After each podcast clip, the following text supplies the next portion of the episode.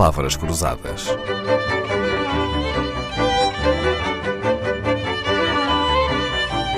Porque quase tudo é uma questão de semântica.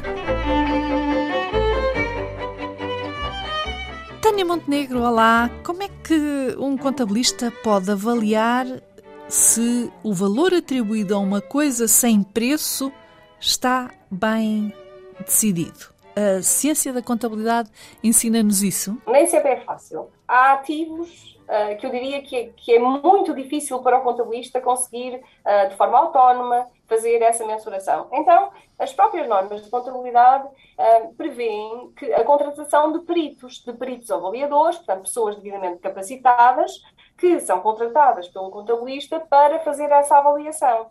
A questão aqui que se coloca é o contabilista tem que ter a capacidade de escolher os melhores peritos, verificar se eles são competentes e independentes, ter o cuidado de não escolher apenas um perito, mas dois ou três, e depois, de entre os relatórios produzidos por esses peritos, terá que ter a capacidade de escolher aquele que for o mais adequado à realidade da empresa. Muito bem, é uma boa forma de resolver um problema que é o de atribuir valor a coisas sem preço. Um exemplo clássico talvez seja o do valor de uma marca ou, por exemplo, o nome de um produto ou o nome de uma empresa. Pode uma empresa estar falida e o seu nome ter valor contabilístico apreciável? Sim, contudo, isto só se aplica, portanto, só, só, só é possível contabilisticamente atribuir um valor a uma marca no âmbito de um processo de concentração de atividades empresariais. E é isso que está previsto nas normas de contabilidade. É essa a única situação. Mas sim, no caso de uma empresa estar falida e ter uma marca, portanto, um, um, um nome no mercado e, no fundo, se houver outra empresa interessada em adquirir esta empresa, a empresa que está a adquirir pode efetivamente atribuir um valor a essa marca, a essa reputação, a esse, a esse nome que, da, da, empresa que, que, possa estar falida. É, atribuir eh, números a valores nem sempre é fácil.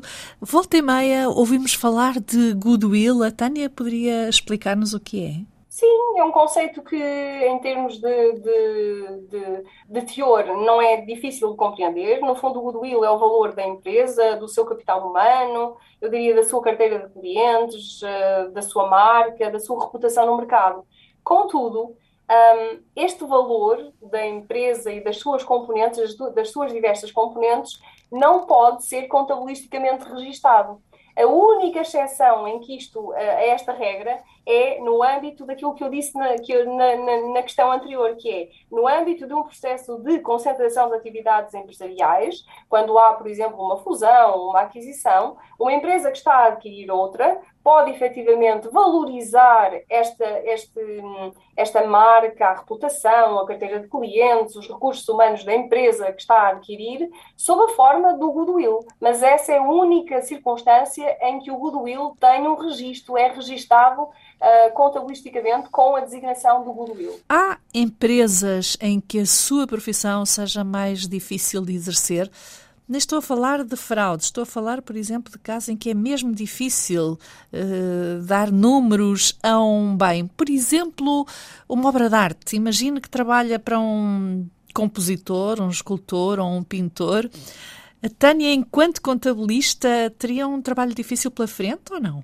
Sim, desafiante, mas de facto eu acho que seria muito interessante.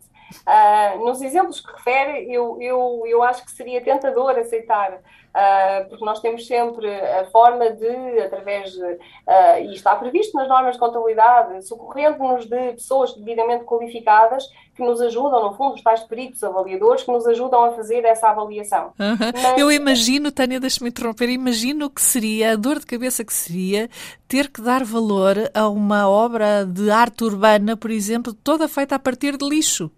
Sim, seria desafiante, mas não seria impossível. Seria mais, é mais difícil o papel do contabilista nas áreas financeiras, em que a volatilidade dos valores dos ativos é, é, é, é, é tão grande, tão grande, que é mais difícil essa área do que propriamente a área da, da arte ou da música ou os exemplos que referiu anteriormente. Muito bem, então, senhores compositores, escultores, pintores, a doutora Tânia Montenegro tem pouco tempo livre, mas acharia desafiante e interessante tratar-vos da contabilidade. Às vezes é de perguntas mais ou menos idiotas, estão a ver que surgem as respostas mais interessantes. Tânia Montenegro, doutorada em contabilidade, ensina na Universidade do Minho, faz e já fez contabilidade e auditoria em várias sociedades, mas é escrever palavras e não números que passa agora muito do seu tempo, como se adivinha pelo rol de publicações suas em revistas científicas nacionais e internacionais. Fazendo agora aqui as nossas contas. Estes programas foram gravados editados e sonorizados por Leonor Matos. O genérico é de Vitorino e de João Paulo Esteves da Silva. Voltamos para a semana.